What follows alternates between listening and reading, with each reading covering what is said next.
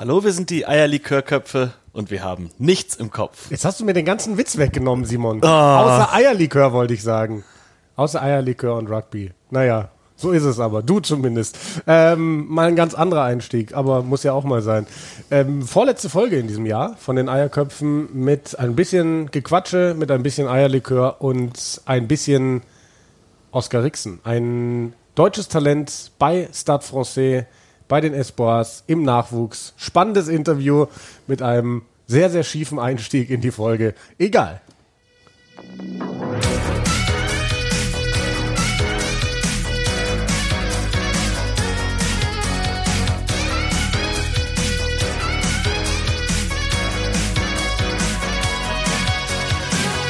Also, sag mal, Simon, ganz ehrlich, was du dazu dir nimmst. Eierlikör, Eier, Eier, Eierlikör. Kann man das überhaupt noch Eierlikör nennen? Also, ganz kurz zum Hintergrund. Du hast da gerade was im Glas, das du mir als Eierlikör verkaufst. Kommt von unserem Podcast-Freund, von unserem engen Podcast-Freund Max Justus Eckert. Jussis Eierlikör. Jussis Eierlikör. Und es sieht ja fast mehr aus wie Pudding. Ja, ist auch ziemlich dickflüssig, aber nichtsdestotrotz auch ziemlich alkoholreich. Kann man schon trinken. So mitten am Nachmittag. Oder- Schau mal oder- ganz oder löffeln. 13.49 Uhr am Mittwoch. Tatsächlich bin ich ja gerade eigentlich in Arbeitszeit. Wenn in meiner Mittagspause. Arbeitgeber nicht hört. In meiner Mittagspause. Ich glaube nicht, dass mein Arbeitgeber die Eierköpfe der Rugby-Podcast hört. Wer weiß. Noch nicht. Müssen wir, müssen wir ändern. Nein. Ähm, Simon, was, was, was wollen wir heute besprechen? Ähm, 23. Dezember, wir sind einen Tag vor Heiligabend. Ähm, Corona hat die Rugby-Welt fest im Griff. Nur die Zahlreiche Rugby-Welt, ja. Spiele, Absagen. Ja, bei uns, bei uns geht es ja nur um die kleine Rugby-Welt. Wir haben nichts anderes im Kopf. Wir haben nichts anderes im Kopf. Außer Eierlikör. Außer Eierlikör und Rugby. Ja, ich, ich bin das Thema ziemlich leid, muss ich zugeben, aber natürlich müssen wir drüber sprechen. Äh, was war's, glaube ich, drei Spielabsagen oder sogar vier Spielabsagen am Wochenende. Champions Cup und Challenge Cup, was da alles äh, war. Natürlich ganz vorneweg die Exeter Chiefs, Ver Titelverteidiger mit haufenweise Corona-Fällen. Aber über die Exeter Chiefs und Corona will ich auch nicht zu viel reden. Ähm, ich weiß gar nicht, hast du das mitbekommen mit den äh, Corona-Leugnern im Team? Was sagst du dazu? Klär, klär, klär unsere Hörer doch mal ganz kurz auf. Ja, wer ähm, ein bisschen auf Social Media abhängt und äh, den Exeter Chiefs Spielern auch folgt, mitbekommen, vor allem Alec Hepburn hat einen Tweet rausgehauen letzte Woche, in dem er das äh, sich eigentlich, sagen wir mal, ja schon als Corona-Leugner ein bisschen entpuppt oder als Querdenker. Ich weiß nicht, was da der englische Begriff für ist. Querdenker. Also wenn es jemand wissen sollte, dann eigentlich du. Ja, ich habe mich mit dem Begriff auf Englisch noch nicht so auseinandergesetzt. Auf jeden Fall, äh, Harry Williams hat dann gleich nachgezogen, Jack Noel mit am Retweeten und Liken und alles mögliche. Äh, Rob Becks hat in der Vergangenheit schon gesagt, dass er nicht meint, dass man testen sollte. Und alles in allem ist es schon echt hart, dass dann jetzt vor allem bei dem gerade erfolgreichsten europäischen Club das äh, dazu kommt, zu so einer Massenblödheit.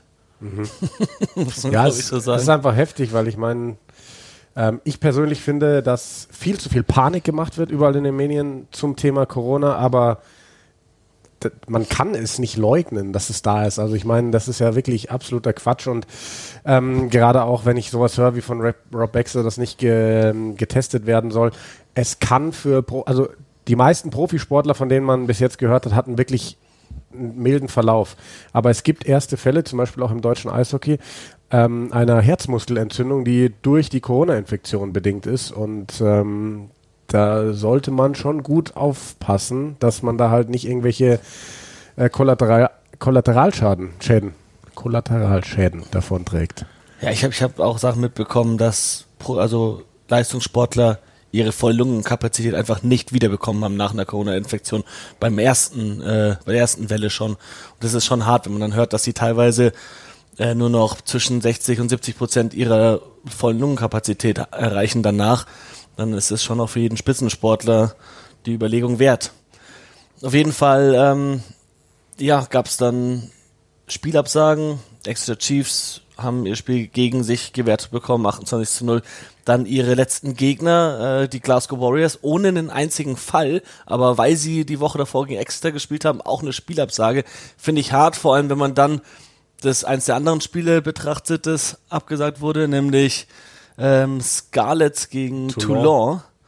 Äh, wo ja ein Corona-Fall bei den Scarlets. Laut EPCR haben sie den gut isoliert und der Rest des Teams ist wohl Corona-frei und dürfte gegen Toulon spielen. Toulon wiederum sagt, nee, das ist uns viel zu unsicher. Die haben da die Woche einen aktiven Fall bekommen. Wer weiß, wer, wer da noch nachzieht, wenn der erste Fall vielleicht, äh, der erste Test negativ ist, nach zwei, drei Tagen sieht es ganz anders aus. Haben sich geweigert zu spielen. Das Spiel wurde gegen Toulon wiederum gewertet. An, in der, am gleichen Wochenende, wo ein Spiel gegen Glasgow gewertet wird, wo sie nicht mal einen einzigen Fall haben. Also. Ja, das, das äh, finde ich, zeigt dann halt ein, ein Problem, im äh, Sport allgemein auf, wenn Verbände unterschiedliche Regeln aufstellen und nicht einheitlich unterwegs sind, weil, weil eben EPCR auf einmal ums Eck kommt und sagt, ja, nach unseren Regularien können die Scarlet spielen eben trotz dieses Falls und ich kann absolut nachvollziehen, dass Toulon dann sagt, nee, machen wir nicht. Und dann haben die Scarlets einen Fall und gewinnen ein Spiel am grünen Tisch mit 28-0. Das ist, das ist schon heftig. Ähm, ja. Jetzt sag mal, du trittst es an anstelle von Toulon Spieler infizieren sich und du musst wahrscheinlich deine nächsten zwei Spiele in der ja. Top 14 absagen. Ja. Das ist finanziell für die auch äh, krass. Also verstehe ich schon, dass sie da das Spiel nicht antreten wollten. Wahrscheinlich da haben sie aber darauf damit gerechnet, dass das Spiel dann für sie gewertet oder irgendwie verschoben wird.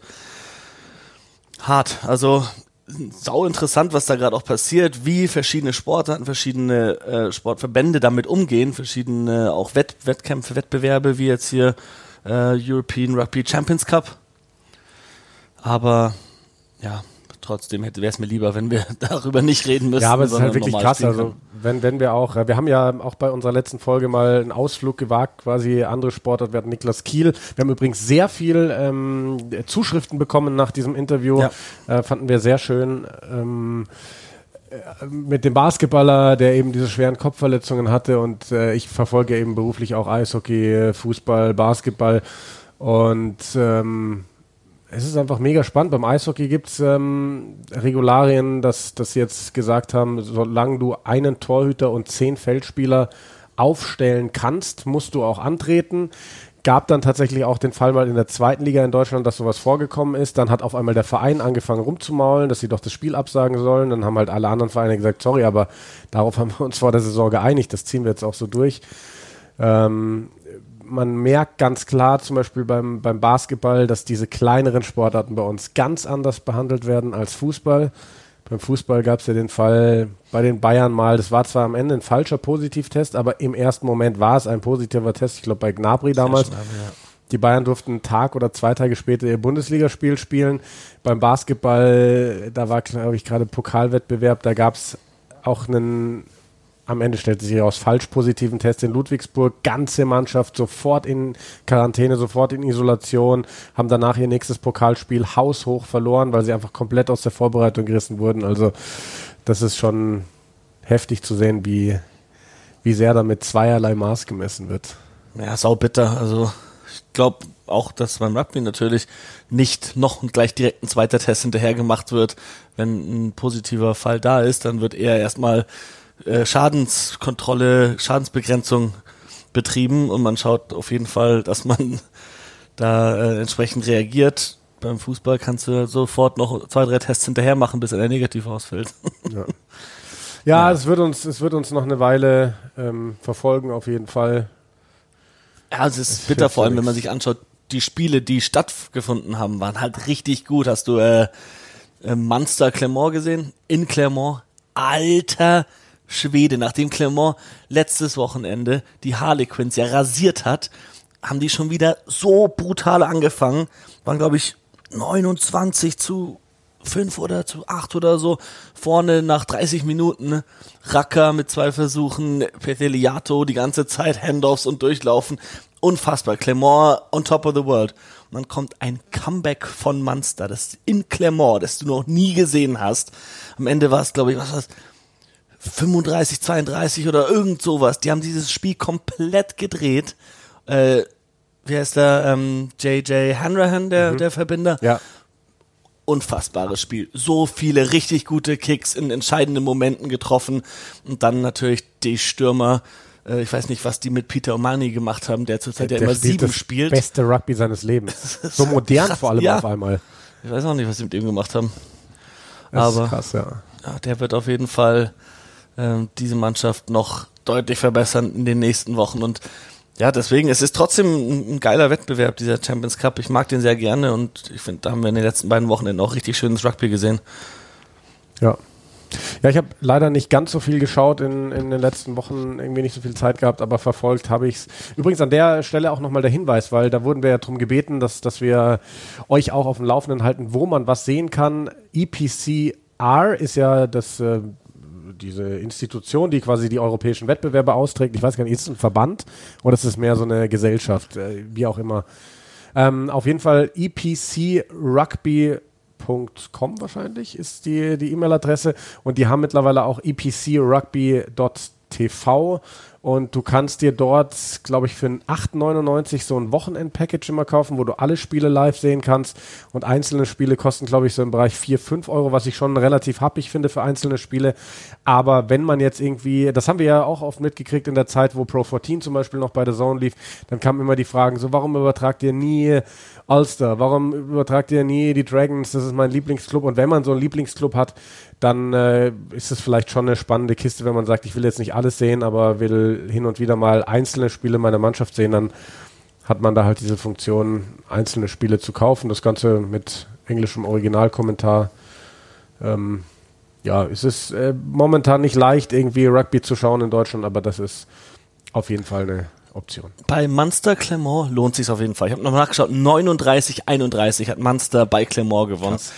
Heftigst. Ah, freut mich sehr, weil Munster ist so ein, so ein Club. Äh, ich bin ja sowieso ihren Sympathisant und äh, finde, Munster sollte mal langsam wieder zu diesem alten Glanz finden. Oh, stell dir mal vor, du hast irgendwie dann im Champions Cup so ein Derby, Leinster, Munster im Halbfinale oder so. Was meinst du, wie es da kracht?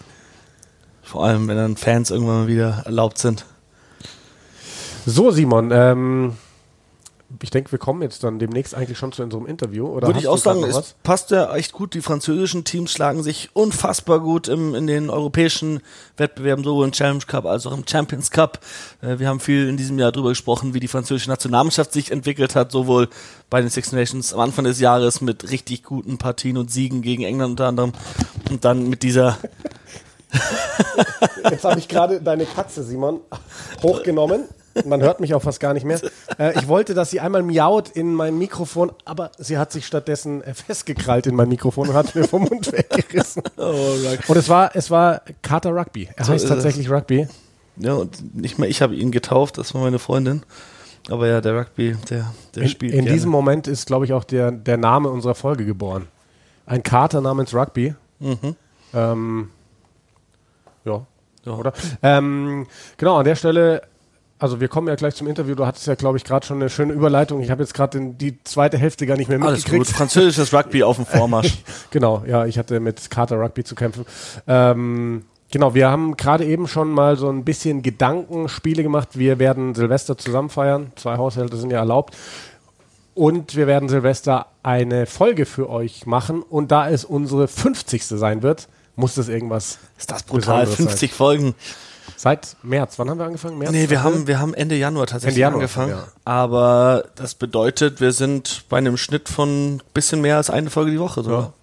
Sehr stark. Alter. Und wir haben so ein bisschen rumüberlegt und haben uns auf jeden Fall schon mal ein paar Gedanken gemacht und ein paar Ideen, was wir da Besonderes machen können. Und ich glaube, das könnte ganz witzig werden. Ähm, dann würde ich sagen, an dieser Stelle wünschen wir jetzt einfach noch schnell allen ein frohes Fest, äh, Ruhe, besinnliche Tage. Willst du Ähm, nicht noch unseren Interviewgast irgendwie ja, und dann, vorstellen? und dann, äh, damit wir das schon mal abgehakt haben, ja, so schnell hier durch. Ähm, esst so viel ihr könnt, damit ihr genauso feist werdet wie wir zwei. wir haben hier gerade unsere Budgie-Smuggler Weihnachtspullis an bei der Aufnahme Furchtbar. und es sieht wirklich nicht so gut aus. Also in Shape ist was anderes. Ähm, genau, ich wollte einfach nur Round ganz kurz, is also a shape. ich wollte einfach nur ganz kurz diese Weihnachtsnummer abgehakt haben, damit wir jetzt in die Vollen gehen können mit Oskar Rixen und du machst jetzt einfach weiter, wo du eben aufgehört hast. Französisches Rugby auf dem Vormarsch, feuerfrei. Ja, was ich hab's alles schon gesagt, was ich dazu sagen Achso, wollte. ja, Entschuldigung. Ähm, Aber nee, okay, wir, wir können das ja ruhig mal sagen, vor allem was sich gezeigt hat, die jungen Spieler in Frankreich, sowohl bei den Clubs, da haben wir es insbesondere bei Toulon gesehen, in den letzten Jahren schon, wie sie sich entwickelt haben, mit Dupont, mit Intermac, mit diesen Spielern. Bei Clermont hast du einen Pinot auf Außen, der halt einfach das ganze Team nochmal nach vorne bringt. In der Nationalmannschaft zweimal die, die zweimal siegreiche U20 äh, französische Nationalmannschaft, die jetzt mittlerweile auch alle in den Herrenbereich kommen. Und dann siehst du einfach, wie das ganze System funktioniert, was die französische Nationalmannschaft mittlerweile spielt. Und das liegt auch einfach an der Jugendarbeit, wie sie da mit den Academies bei ihnen sind es die Espoirs, Espoir, ich bin mir nicht sicher, was da der Plural ist, das haben wir letzte Woche schon mal gehabt. Das kommt und im auch gleich, Interview im kommt Interview auch gleich nochmal. Noch und deshalb, äh, da kommt das alles her und da haben die Franzosen ein super äh, System am Laufen auf jeden Fall. Ja, also ich äh, bin auch an der Stelle jetzt überzeugt davon. Ich habe ja gesagt, ich finde es jetzt eigentlich vermessen, über diese Gruppenauslosung und zu, zu, reden für die WM 2023. So, ah, Irland schon wieder, vielleicht Neuseeland. Ähm, normalerweise sagt man vor jeder WM, der Weg zum Titel führt nur über die All Blacks, nur über Neuseeland und für 2023 sage ich jetzt schon, Ende 2020, der Weg zum Titel wird nur über Frankreich führen. Also für mich nach allem, was man jetzt sieht in der Entwicklung, wird Frankreich der Top-Favorit auf dem äh, Titel sein, aber bis dahin ist noch so viel Zeit und ähm, ja, who knows, ähm, vielleicht äh, haben wir bis dahin mit Oskar Rixen einen weiteren Deutschen da in der Top 14, wer weiß, er ist jetzt 18, glaube ich gerade geworden im Februar, wenn mich nicht alles stört, ich glaub, äh, täuscht. Ich glaube, das haben wir auch gleich im Interview noch. Ähm, an der Stelle dann noch ein äh, Dankeschön auch an den Berliner Rugby Club. Das ist nämlich der Heimclub von Oskar Rixen. Hat uns angeschrieben bei Instagram, hat uns darauf hingewiesen, hey, wir haben da einen Jungen, der spielt seit diesem Jahr eben im Nachwuchs von Stade Francais und genau nach solchen Geschichten suchen wir ja immer. Ähm, wir haben auch, wie gesagt, viele Zuschriften bekommen zum Thema Kopfverletzungen. Auch da werden wir Anfang des Jahres dann vermutlich die Geschichte nochmal aufnehmen. Und ja, ist auf jeden Fall ein cooles Interview geworden, ne? Also ja, das können wir schon mal vorwegnehmen. Wir waren wirklich, wir wussten ja nicht, was wir erwarten sollen, ne? Also wir wussten, Oskar Rixen, junges deutsches Talent, da drüben im Nachwuchs, nie gehört, nie gesehen, nie gelesen. Und äh, ist ein sehr cooles Interview. Und mit fröhlichen Weihnachtswünschen wollen wir uns das jetzt anhören. Jingle Bells, Dingelingeling. So, und da ist er jetzt in der Leitung, Oskar Rixen, und er hat uns verraten, dass er gerade frisch aus dem Sprachkurs kommt. Deswegen, Oskar, lass uns doch mal äh, hören, wie gut ist denn dein Französisch mittlerweile? Ja, äh, Erstmal freue ich mich hier zu sein. Mein Französisch ist so, ja, so ulala. Ah, ulala. Schon mehr als ich kann. Okay. Es, es, wird, es wird und ähm, ja, ich denke, ich bin auf einem guten Weg, guten Weg, da mein, mein Sprachniveau vielleicht auch auf B2 oder B1 zu bekommen. Ja. Ja. Ist das äh, deine eigene Ambition, Französisch zu lernen oder musst du das auch vom Verein aus? Nee, das ist tatsächlich vom Verein aus. Der Sprachkurs wird auch vom Verein organisiert. Und es ist tatsächlich auch so, dass wenn man diesen GIF-Status bekommen möchte als Spieler, ähm, ein gewisses Sprachniveau erreichen muss. Genau. Also das ist auch vom Verband sozusagen äh, so dahingehend vorgegeben, dass man Französisch sprechen kann. Bist du dann da alleine in dem Kurs oder sind da noch andere von deinen Teamkameraden, die auch gerade erst äh, dort angefangen haben, mit drin? Genau, also ich habe äh, den Sprachkurs aktuell mit Charlie Rogue, das ist der Australier, vielleicht sagt euch das ja, was. Ja. Derjenige mit der roten Karte, genau, mit dem habe ich den Sprachkurs gemeinsam. Genau. Ja. Wie läuft es gerade ab? Wahrscheinlich alles online, oder? In der Zeit. Ja, ja. hier in, äh, gerade in Paris, aber auch generell in Frankreich ist ja viel mit Corona. Wir haben jetzt auch eine Ausgangssperre ab 20 Uhr und dementsprechend, ähm, genau, ist alles online, alles über Skype. Ja. ja, dann fangen wir doch jetzt, glaube ich, mal vorne an. Du kommst vom BRC, von, von deinem Verein, von deinem äh, Heimatverein haben wir auch den Tipp bekommen, dass wir doch mal mit dir telefonieren sollten. Ähm, wie hat es sich entwickelt oder ergeben, dass du dann nach Frankreich gegangen bist? Ja, das war, ich würde sagen, das war so ein bisschen, äh, bisschen Zufall.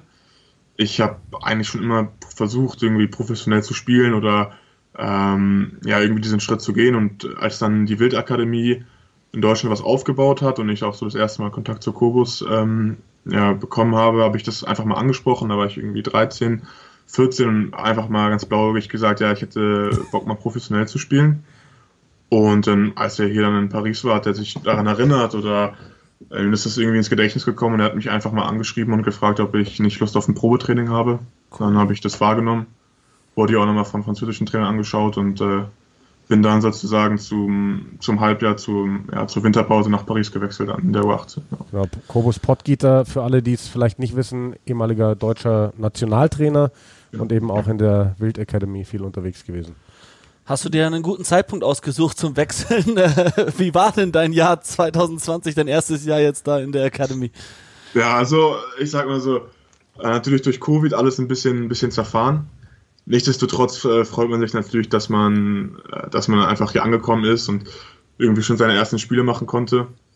Ähm, ja, also ich, ich bin ganz zufrieden mit mir und auch zufrieden mit der Entwicklung, dass jetzt Corona dazwischen gekommen ist. Äh, ist natürlich nicht optimal, aber ich denke, das geht eigentlich jedem Menschen so, dass es durch Corona irgendwas nicht so geklappt hat, wie man sich das vielleicht vorgestellt hat. Ja, bist du denn Corona-frei geblieben bis jetzt?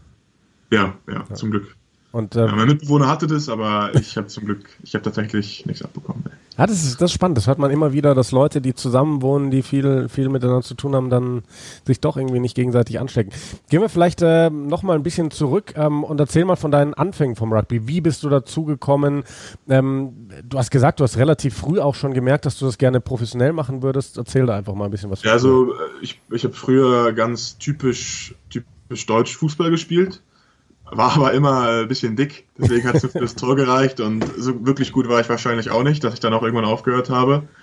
Und dann hat mal ein Freund von meinem Vater, der in Irland studiert hat, gesagt, ja, wie wär's denn mit Rugby? Weil es natürlich in Irland ein bisschen verbreiteter ist als in Deutschland. Ja, dann habe ich es ausprobiert, bin dann ähm, zu Matthias Aras da reingegangen. Wie alt warst du da? 10 noch. Genau, der hat ja auch, glaube ich, mal äh, die U16-Nationalmannschaft äh, auch trainiert. Mhm. Äh, eine Zeit lang. Ja, und der hat mich dann so für den Sport begeistert, dass ich dabei geblieben bin. Genau, es war eigentlich nur, ja, du warst, ich war zu fett.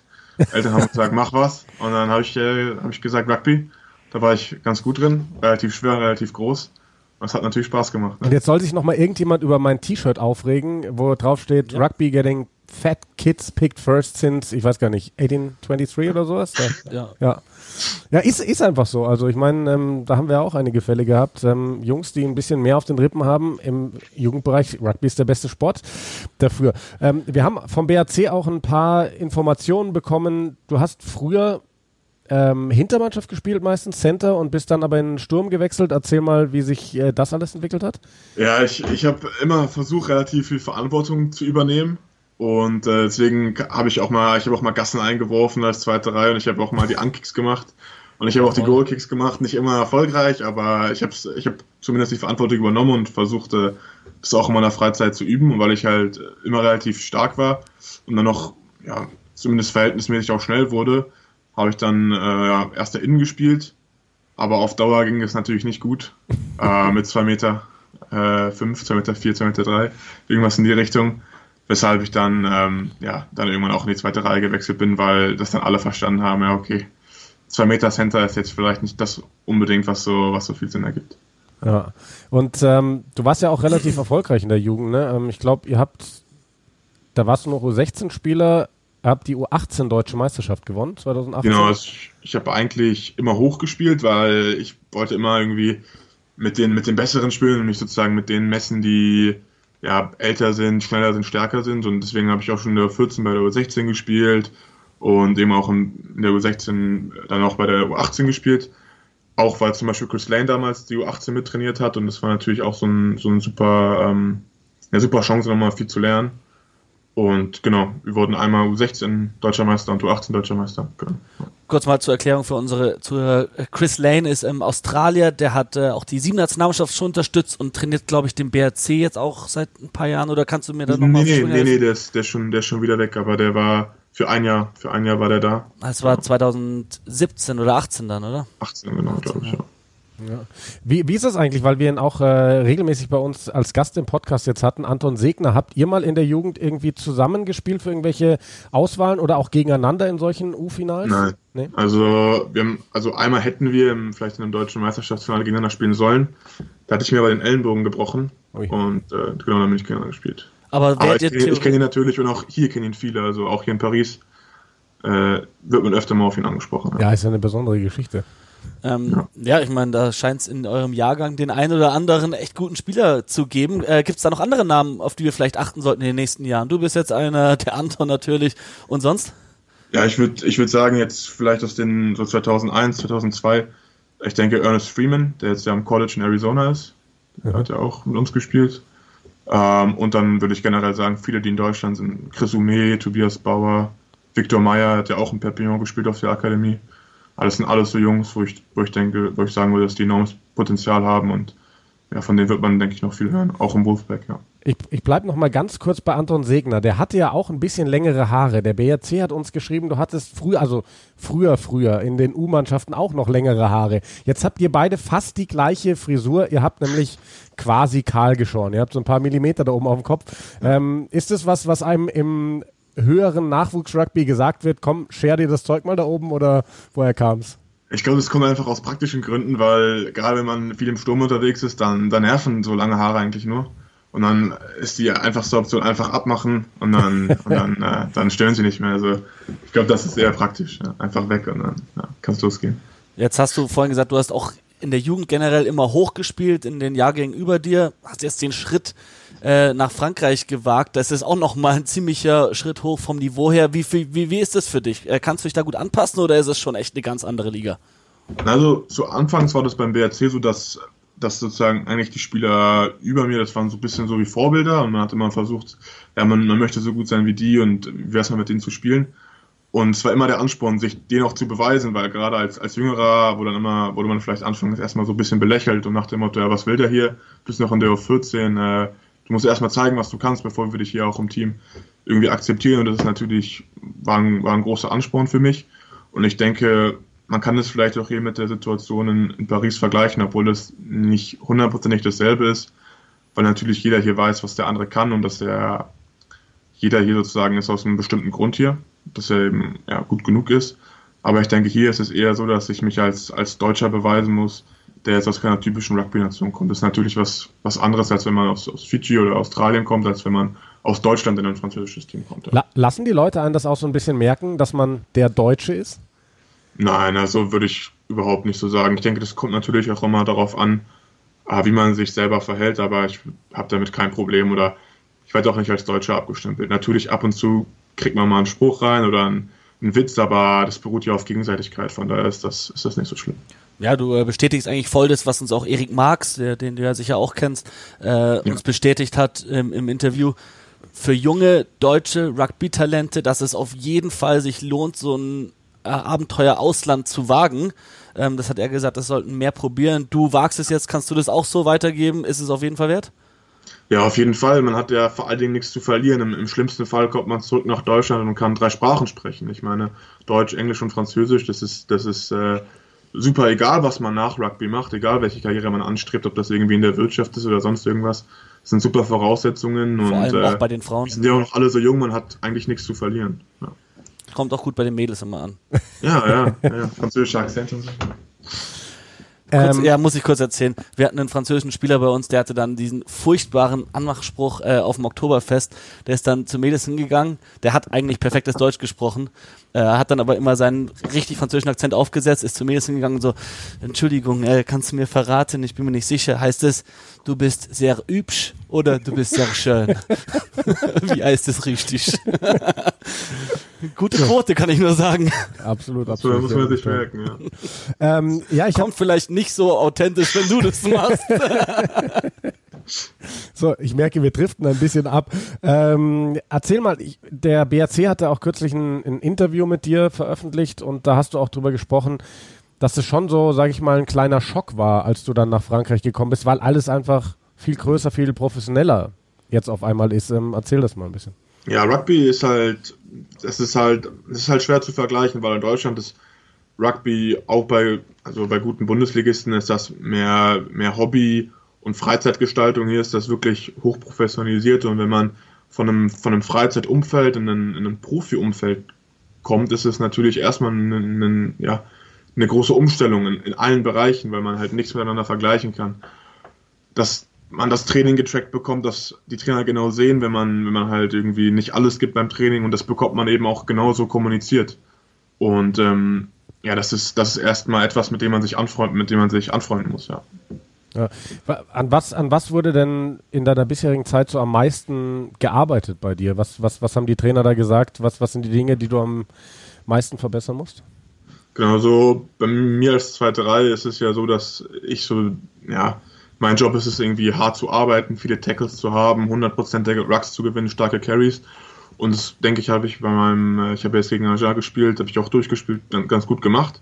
Aber es kommt immer, und das ist hier gerade in Frankreich so, auf die Kleinigkeiten an. Also in welcher Situation hast du den Ball vielleicht gut gecarried, aber du hättest es noch besser machen können, indem du einen kleinen Pass gespielt hättest und, oder eine bestimmte Lücke attackiert hättest. Und das ist halt der Unterschied, dass es hier nicht mehr darauf ankommt, ja, okay, wie trage ich den Ball in den Kontakt, denn das kann ja jeder, sondern es kommt wirklich darauf an, dass man eben von einem Average-Spieler auf einen sehr guten Spieler kommt und halt diese Details perfekt macht, den perfekten Pass spielt, das Offload wegbekommt. Äh, genau, das sind so die Dinge, an, an, denen ich auch noch arbeiten muss. Ja. Wie ist es dann bei dir? Äh, ärgert dich das dann eher so, wenn dann so klein, auf so Kleinigkeiten geachtet wird? Du denkst, du hast einen richtig guten Carry gemacht, dann kommt einer und sagt dir, aber wenn du auf die andere Lücke gelaufen wärst, wäre besser gewesen. Oder bist du dann der Typ, der sich denkt, cool, dass ich hier die Möglichkeit habe, auf solche Details zu achten und bist du der, der dann auch nach dem Training noch im, im, im Raum sitzt und sich am, am PC alles anschaut, alle möglichen einzelnen Aktionen und noch sich selbst versucht zu verbessern so.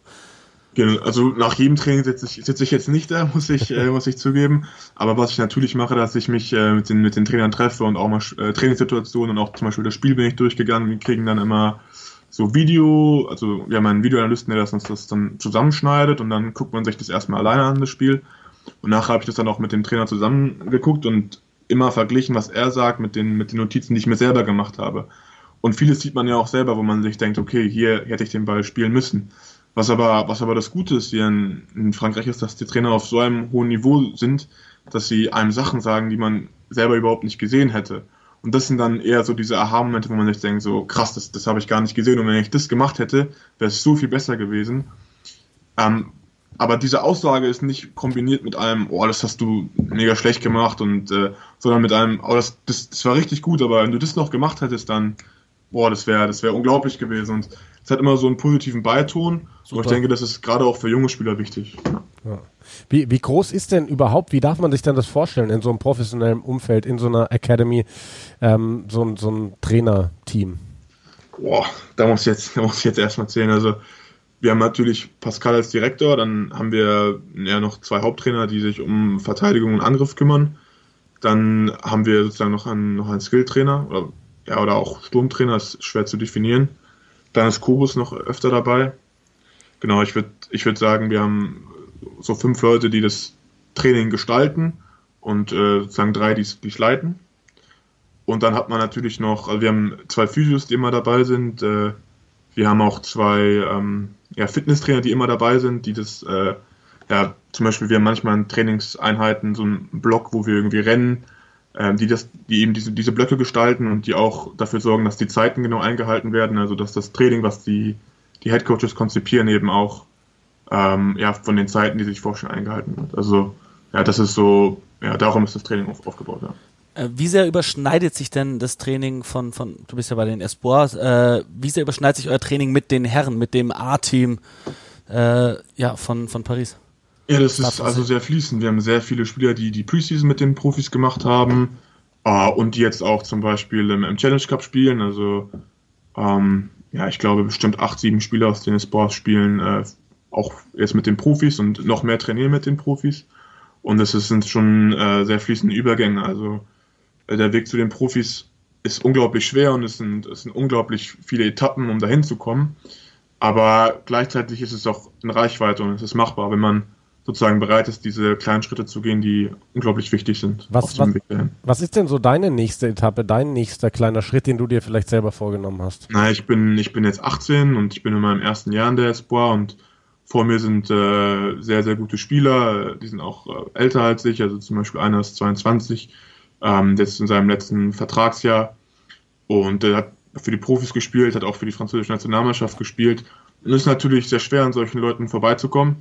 Ähm, deswegen jetzt einfach spielen, spielen, spielen, jede Minute, die ich mitnehmen kann, mitnehmen und äh, wenn man, wenn man weiß, was man für Spieler hat, die mit einem konkurrieren, dann ist jede Minute, die man spielt, auch ein wirkliches Glücksgefühl, wenn man genau weiß, die habe ich mir ganz, ganz hart erarbeitet und die habe ich irgendwie nicht, irgendwie nicht geschenkt bekommen, weil ganz klar ist, äh, der Konkurrenzdruck ist hier hoch und alle wollen spielen und alle sind auch auf einem extrem hohen Niveau. Wo du gerade äh, das Wort Nationalmannschaft erwähnt hast, Simon, da hattest du, glaube ich, auch noch eine Frage, ne? Die ähm, ich dir jetzt nicht wegnehmen. Ja, nee, nur auch, auch was deine persönlichen Ziele angeht. Ob es für dich äh, eher so ist, dass du denkst, ja, sobald ich kann, will ich auch für Deutschland spielen, oder denkst du, du hältst dir das Tür Hintertürchen offen, vielleicht auch für Frankreich spielberechtigt zu sein und dort den Schritt zu gehen? Also darüber habe ich mir jetzt noch, noch keine Gedanken gemacht. Ich, ich denke mal, mein Platz ist erstmal hier in Paris und alles weitere wird man, wird man dann sehen, wenn es soweit ist. Ah, er hatte sein Media Training schon. gibt es sowas ja. tatsächlich bei euch auch schon, so ein Media Training oder sowas in die Richtung? Nein, nein, nein. Also das gibt's nicht. Nee. Also nicht so, nicht zugeschnitten. So. Alles selbst beigebracht. Ähm, vielleicht kannst du uns irgendwelche coolen Geschichten erzählen, so auch von den Profis. Ich meine, du kannst mal anfangen mit der Charlie Rock-Geschichte. Das haben wir jetzt vorhin nur kurz äh, gehört von dir. Das war ja diese Joe Mahler-Aktion jetzt äh, letztes Wochenende. Ja, so ist das jetzt natürlich bekommen. nicht bezeichnen. so, ich denke, das war einfach, ein, das war unglücklich.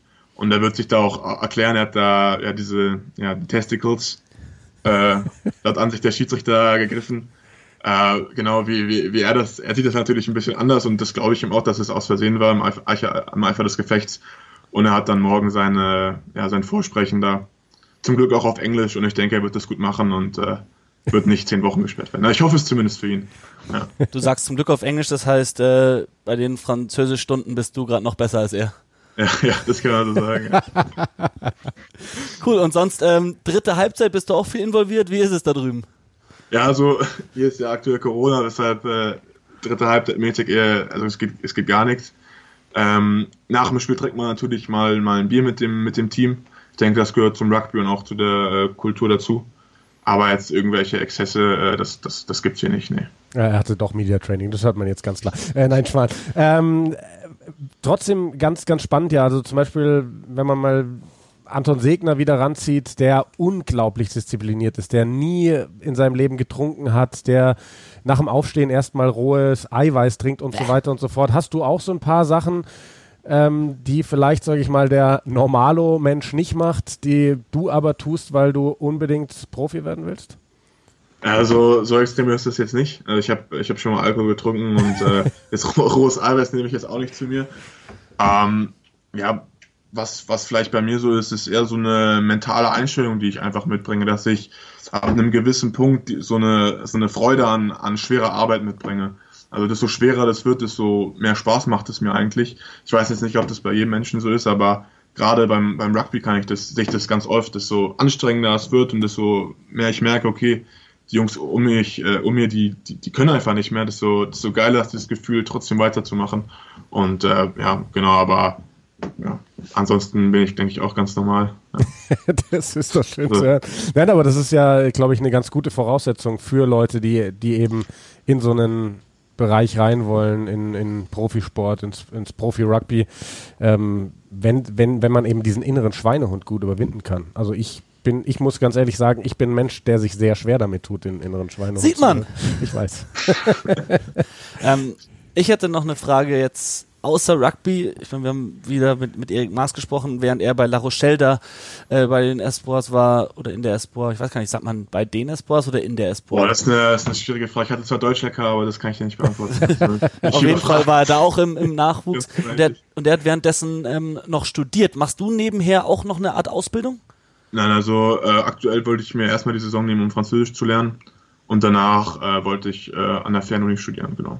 Genau, du hast jetzt auch noch, du, du bist im Februar 18 geworden und du hast Abi noch gemacht und bist dann quasi nach dem Abi nach Frankreich gegangen. Genau, genau. Also ich habe jetzt auch mein Abitur erst äh, ja, vier, fünf Monate, genau. Ja. Ja. Wir skypen ja mit dir, das heißt, wir sehen dich auch und äh, du hast dich gleich mal in voller Schönheit präsentiert. Du hast nämlich äh, einen Turban auf dem Kopf und wir dachten zuerst, ah, blaues Auge und du hast einen Blumenkolor gehabt. Wie ist dazu genau. gekommen? Genau. Wie wird sowas behandelt? Genau, also wir haben ja gegen, gegen Ajar gespielt und nach dem Spiel äh, habe ich irgendwie gemerkt, dass mein, mein Ohr dicker wurde, hat mir nichts mehr gedacht, bin schlafen gegangen, bin aufgewacht und hatte also wirklich ein Ohr, was als Ohr eigentlich gar nicht mehr wiederzuerkennen war. Ich war ein bisschen geschockt gewesen, ins Spiel geguckt und habe dann natürlich, äh, irgendwann checkt man natürlich, was, was passiert ist, habe dann einfach ein Foto gemacht, dem Doktor geschickt und gefragt, was er mir empfiehlt. Und er meinte eigentlich, okay, du hast jetzt um elf Physio und danach kommst du sofort zu mir.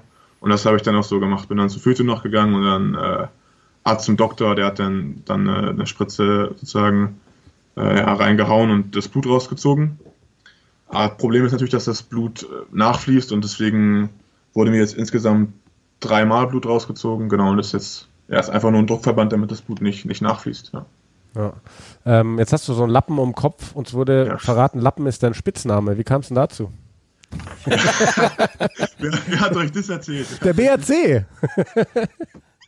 ich weiß nicht, wer vom BRC, muss ich sagen. Wir haben über WhatsApp geschrieben mit dem offiziellen Vereinsaccount. Ähm, von daher kann ich dir nicht eher, verraten, wer dich da verraten hat. ja, das ist, das ist ein Spitzname, der ist auf oder auf einer, bei einer Italien-Tour passiert. Okay. Ähm, und da gibt es auch verschiedene, verschiedene Erzählungen zu. Ich meine, also na gut, da muss man von ganz Anfang an anfangen. Also, ja, erzähl uns mehr von der Italien-Tour. Dass, dass, dass, ich das herausgefunden habe. Ähm, wir haben gespielt auf einem, auf einem eisigen Untergrund. Es war irgendwie, glaube ich, auch schon so, so, so leicht gefroren. Und es war der letzte Tag der Italien-Tour und nach dem Spiel sollten wir zurück nach Hause.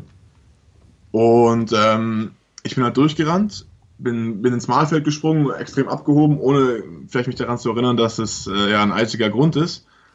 Hingefallen hat mir den Ellenbogen gebrochen, über den wir ja nachher schon geredet haben. Ah, das war das, okay. Genau, das war das. Und dann, äh, ja, dann, so nach dem, und dann war es halt so, dass ich aber meinen Arm nicht mehr bewegen konnte und, und eigentlich auch keine, keine Schmerzen mehr hatte. Aber wir sind dann trotzdem ins Krankenhaus und war halt gebrochen. Und dann äh, haben halt einige Trainer und auch Spieler haben gemeint, ja, was bist du für ein Lappen? Also wie, wie kannst du ins Malfeld springen und dir dabei einen Arm brechen? Das ist ja, ist ja unmöglich. Und der Name, der wurde dann, äh, ja, den habe ich dann seit der U14 eiskalt, wurde durchgezogen. Ob ich für Deutschland gespielt habe, ich war immer der Lappen. Und ich habe mich eigentlich auch damit ganz abgefunden. Ja. Das ist okay. Das ist okay für mich. Sehr schön. 18 Jahre jung, 2,5 Meter fünf groß, spielt in Frankreich und wird immer noch Lappen genannt. Das ist doch mal eine Story. Es ist in Ordnung. ja. Oh, haben die Spieler auch ziemlich viel Mumm, die dich Lappen nennen. Ich glaube, ich würde es nicht machen. Nein, jeder macht es nicht. Also die, die in Frankreich machen es auch nicht, aber Lappe? gerade so die deutschen Trainer, die mich noch kennen, als ich irgendwie 13, 12 war, die, die nehmen da kein Blatt vom Mund. Das ist da. Also das heißt, Kobus kommt jeden Tag zum Training, wenn er da ist und sagt Bonjour, Lappen. nein, nein, eher die, eher die, eher die Berliner. Ja. Lukas ich, David. Ich habe übrigens gerade hier noch äh, auf dem äh, Bild bei dir gesehen, du trägst ein Hertha BSC-T-Shirt. Das heißt, du bist äh, noch Fußballfan? Ja, also als Berliner ist man ja Hertha-Fan. So, das ist, denke ich, ja, ganz normal und äh, ich bin da auch nicht der Typ, der so irgendwie gegen Fußball schießt oder sowas. Ich kann verstehen, dass manche Leute damit äh, ihre, ihre Probleme haben, auch gerade mit dem Geld, aber ja, ich würde mich schon als Hertha-Fan bezeichnen. Ja. Ich habe damit auch also kein Problem. Ja. das ist ja völlig in Ordnung. Also finde ich auch. Wir sind ja inklusiv und äh, ja, nein, ich, ich finde gerne, ich finde es genau wie du sagst, so immer gegen Fußball schießen. Das ist sowas von verschwendeter Energie für deutsche ja, Rugby-Fans, weil wir werden niemals, niemals an das, an das Niveau rankommen, so populär werden wie Fußball und sich dann ständig darüber zu beschweren. Das ist in, ne, neben Fußball sind wir so irrelevant, dass es überhaupt sich nicht lohnt. Und es ist halt einfach ein Showgeschäft. Also das ist, es ist halt einfach Sport und äh, genauso wie irgendwelche Rapstars so viel verdienen oder irgendwelche Moderatoren, das, ich denke, das ist, das gönne ich den Leuten auch. Also da, ja, ist okay. Und ich glaube auch, dass kein Spieler von Hertha BSC dich Lappen nennen würde. Nein, nein, nein, nein, nein. Von daher, das ist alles in Ordnung. Hast du denn eigentlich äh, irgendwelche Vorbilder, auch vielleicht irgendwelche Jungs, die jenseits der zwei Meter sind? Ja, also ich hatte mal auch noch zu Schulzeiten eben Etzelbiff als mein Hintergrundbild. Ja, also, Mann. Der war schon, der war, der ist schon krass, schon ein krasser Typ, ja. Da fehlt dir aber, glaube ich, vom Bizeps noch ein bisschen was, ne? Ja, ja, das, das, dauert, das dauert noch ein, ein Weilchen. Aber der ist schon, ich denke, wenn man so spielt wie er, dann muss man sich eigentlich keine Sorgen mehr machen. Ja, dann schauen wir, dass wir in den nächsten Jahren, eben Erzebeth spielt ja mittlerweile auch in Frankreich, dann ein Interview mit dir bekommen, nachdem du gegen eben Erzebeth gespielt hast. Ja, ich hoffe, ich hoffe es. Äh, Gibt es da eigentlich, sage ich mal, so Aussichten, also du hast ja gesagt, ähm, eben bei den Espoirs, dass da jetzt auch schon ein paar Jungs eben Challenge Cup spielen in dieser Saison. Äh, Gibt es da so Aussichten, ab wann das bei dir auch möglich sein kann oder ist es wirklich einfach Leistung bringen und dann gucken, was die Trainer sagen? Ja, natürlich Leistung bringen und ich denke, das Alter spielt da keine Rolle, sondern es kommt immer auf die Konkurrenz an. Also bestes Beispiel ist äh, Ferdinand Renault.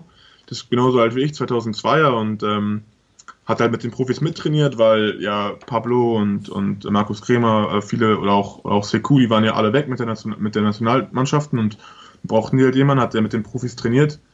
Und dann hat Charlie jetzt eine rote Karte bekommen und er hat halt mega hart gearbeitet im Training und jetzt spielt er gegen Cardiff und sitzt auf der Bank mit 18 Jahren. Richtig geil. Und daran, daran sieht man, wenn, wenn Sachen zusammenlaufen und man hart arbeitet und einfach die Chance nimmt und halt krass ist, so, so wie er, dann, äh, dann dann spielt man auch und er hat sich, er hat sich verdient und äh, ja, daran sieht man, ist, ist alles möglich. Ne? Ja. Also von, von mir aus wär's. Ich muss sagen, dank dir für dieses Interview, Ja. Oskar. Du bist ein richtig geiler Typ. Ich meine, man hat immer wieder Sportler, vor allem auch, ich meine, dich kann man wirklich zu einem der wirklich erfolgreichsten deutschen Rugby-Spieler gerade zählen. Du spielst da in Frankreich, bist aber ein echt cooler Typ und auf dem Boden geblieben. Finde ich sau, sau gut, dass wir dich hier im Interview hatten. Ja, Ja, da, danke, Dankeschön, Dankeschön. das freut uns, Ich äh, wie gesagt, nur zurückgeben. Wie gesagt, sehr und ähm, äh, wir werden auf jeden Fall dranbleiben. Du kannst uns auch gerne mal dann per WhatsApp oder so auf dem Laufenden halten, wenn irgendwie mal was ansteht, äh, im vielleicht erstes Spiel bei den Profis oder weiß der Geier was, dann wollen wir dich sehr gerne wieder hier in den Podcast einladen. Mach ich. Sehr schön, Dankeschön. Oskar. Dann herzlichen Dank. Ähm, bleib gesund vor allem. Dass dein, dass dein Ohr bald wieder hübsch aussieht und du die Mädels in Frankreich wieder bezirzen kannst. Ah, bonjour. Und äh, ja, alles Gute. Viel Erfolg. Dankeschön, danke. Dank dir. Ciao. Ciao, ciao. Mach's gut, ciao. Ja, also wirklich, wir, wussten ja nicht, Simon, was uns erwartet, ne? Ähm, Vielleicht auch mal ja, für unsere äh, Zuhörer. Wir haben wirklich den Hinweis bekommen, quasi anonym von der Instagram-Seite vom BRC. Da hat man uns angeschrieben, auch richtig cool, müssen wir auch sagen an der Stelle, dass die da die Eigeninitiative ergriffen haben und uns kontaktiert haben. Das kann jeder hier in Rugby Deutschland gerne tun, wenn ihr coole Geschichten für uns habt. Lasst es uns wissen. Wir haben hier eine Plattform, dass wir das an die Massen verbreiten können, die deutschen Rugby-Fans.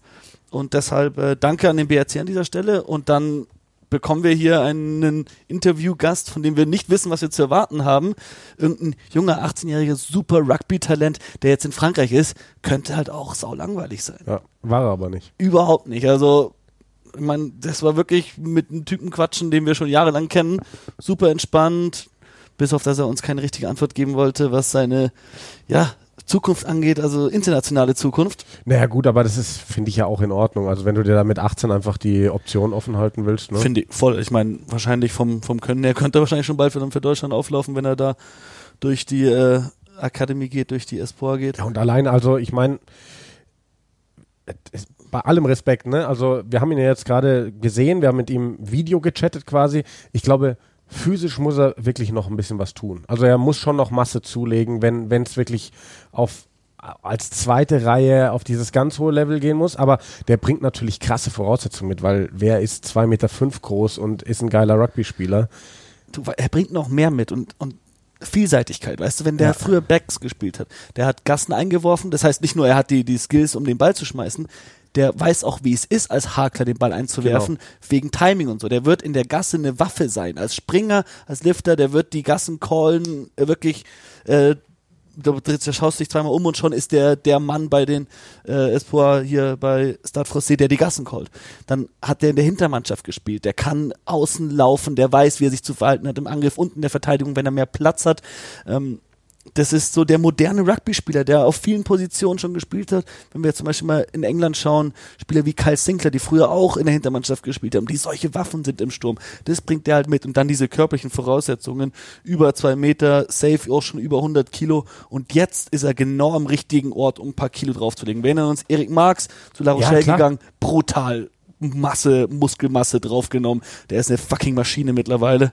Ähm, auch bei den Profis, wenn du mal Lee Halfpenny anschaust, ist der kurz nach Toulon gegangen, auf einmal sind dir so Ballons aus dem Bizeps rausgewachsen. also sowas erwarte ich, dass du bei dem kommt in den Ja. nächsten Jahren und dann haben wir da eine richtige Maschine vor uns und dann kann man sich auch nicht übernehmen, dass er sich jetzt nicht festlegen will, weil lass den mal mit seinen Voraussetzungen. Ein paar glückliche Schicksalsschläge, da kommt, da verletzt sich einer bei, bei Francais, er ist auf einmal im Challenge Cup, spielt ein super Spiel, trainiert ab dann immer mit den Profis mit, ist im erweiterten Kader und schwuppdiwupp, paar Jahre und schon ist er da eine, eine feste Größe und so sehr wie die Franz, der französische Verband auch in die Jugend schaut und dann den Nachwuchs, dann ist es nicht, aus, nicht, nicht auszuschließen, dass er auch da dann seinen Weg gehen könnte. Und das Beeindruckendste, muss ich wirklich sagen, fand ich bei ihm als Voraussetzung auch als Sportler dieses, je anstrengender es wird, desto geiler wird's für ihn. Also wirklich, wenn er merkt, dass um ihn rum alle platt werden, dass er selber platt wird, dann packt der halt nochmal Prozentpunkte drauf. Und das ist, da hat er ja dann selber so die Frage gestellt. Ich weiß nicht, ob andere auch so sind. So, ich glaube, es ist nicht jeder so, aber es ist eine unfassbar gute Voraussetzung, um Profisportler, ganz egal in welchem Sport zu werden. Ich denke, das ist bei ihm auch, dass er, dass er so Herausforderungen mag, wie er gesagt hat, er hat immer gerne mit den Älteren zusammengespielt, sich immer neue Ziele gesteckt, ist jetzt nach Frankreich gegangen, muss da jetzt erstmal hochkämpfen an das Niveau, aber der, der hört nicht auf. Und dann, wenn er mit den, mit seinen Vorbildern zusammenspielt und merkt in Minute 75, der neben mir kann nicht mehr mein Vorbild und ich kann noch, dann geht's aufs nächste Level. Das finde ich, finde ich eine super Einstellung und ich hoffe für ihn auf jeden Fall, dass, äh, ja, the sky's the limit. Mal schauen, wie weit er kommt. Ja. Wir drücken ihm auf jeden Fall die Daumen. War ein schönes Interview. Und dann würde ich sagen, machen wir für heute Schluss mit der Folge von den Eierköpfen und melden uns dann bald wieder bei euch. Bis dahin. Bye bye.